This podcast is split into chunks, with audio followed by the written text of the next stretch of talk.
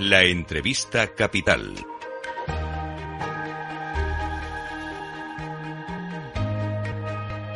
Luis Vicente Muñoz.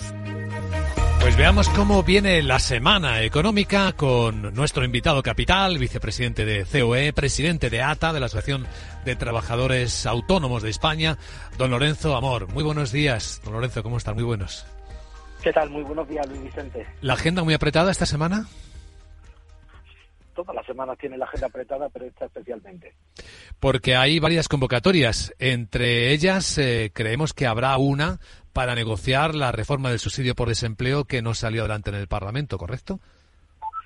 Sí, esta semana parece que, aunque todavía no está fijada la fecha, que habrá una, una reunión sobre ese decreto del subsidio por desempleo. Que bienvenido sea, ¿no? Que haya reunión del diálogo, del diálogo social, puesto que eh, el Real Decreto se llevó a las Cortes Generales sin haber pasado por el diálogo social. Es más, eh, ese Real Decreto contenía un aspecto que ya fue rechazado en la reforma laboral y que desde luego es un ataque frontal al acuerdo de reforma laboral como es la prevalencia de los convenios autonómicos sobre los convenios estatales. Ni nos enteramos en la rueda de prensa, ni tampoco en la nota de prensa que envió después del Consejo de Ministros, nos enteramos al del BOE, bueno, que de tapadillo se había incluido un aspecto que desde luego eh, estaba contrario al acuerdo que gobierno, sindicatos y patronales llegaron en el ámbito de lo que es la reforma laboral. Bueno, pero eso es peaje del gobierno a sus socios para sacar adelante su decreto. O ¿Hay confianza en que eso se pueda cambiar? Pues nosotros vamos a intentar que se respete los acuerdos del diálogo social, ¿no? Eh, los ámbitos de los convenios corresponde eh, a, patronal y sindicato. Y lo que es triste es que la política tenga que entrar y pagar eh, peaje sobre algo que, como digo, corresponde a la negociación colectiva. Eh, ni es bueno para el país, ni es bueno para la unidad de mercado que algunos hayan introducido esto en una norma que, como digo, se ha hecho de tapadillo y sin, y, sin acuerdo en los ámbitos del diálogo social. Desde luego hay empresarios y sindicatos que están de acuerdo. ¿Por qué, Lorenzo Amor, eh, hay este rechazo a que haya prevalencia de convenios autonómicos sobre los sectoriales? Bueno, entre otras cosas porque está la unidad de mercado, ¿no?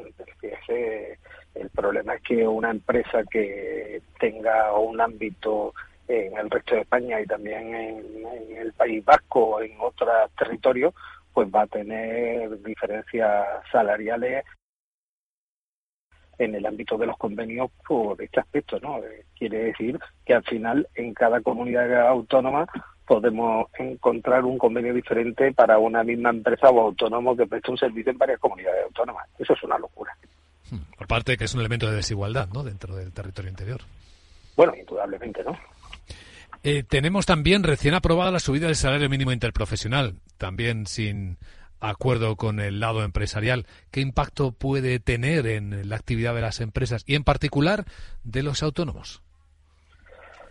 Bueno, se ha hecho esta subida más como una propaganda política y como un castigo a los autónomos y las empresas que como aspectos técnicos. Voy a poner un ejemplo, ¿no?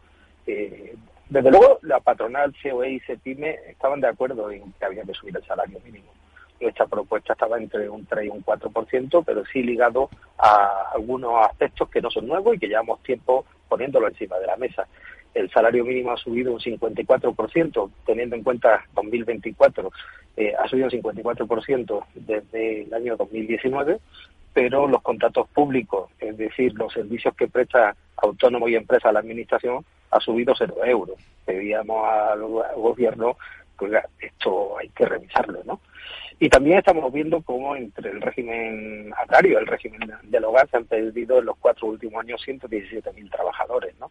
Y cómo está afectando al régimen agrario la subida de, de, del SMI. Por eso pedíamos una bonificación en las cotizaciones empresariales que pagan los empresarios y los autónomos del campo. El gobierno ha mirado hacia otro lado, nos propuso una propuesta del 4% y sorprendentemente de forma express, pues suben un 5%. ¿Qué impacto?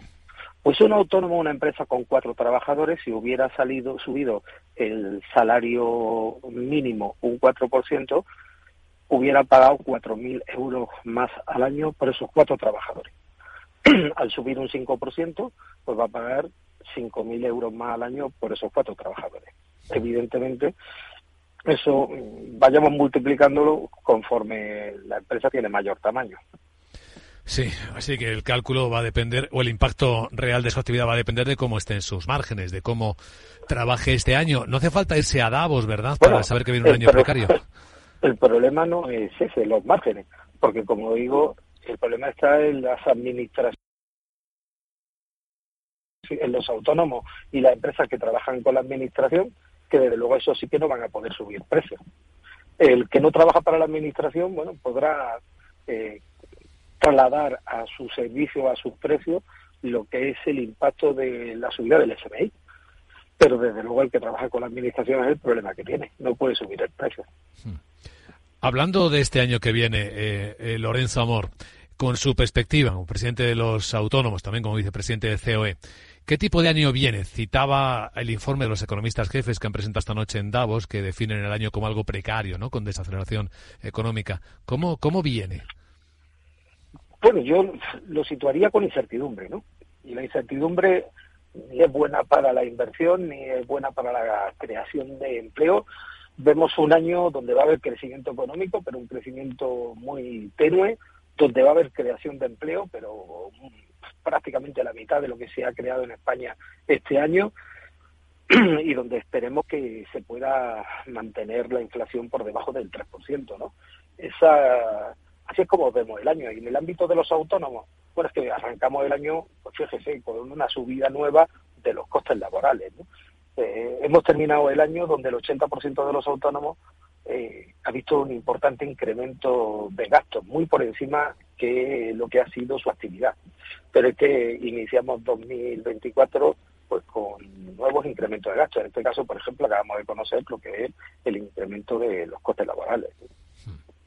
Don Lorenzo Amor, vicepresidente de CEO y presidente de la Asociación de Trabajadores Autónomos ATA, gracias por compartir su visión hoy en Capital Radio. Le deseamos la semana lo mejor posible, que vaya lo mejor posible.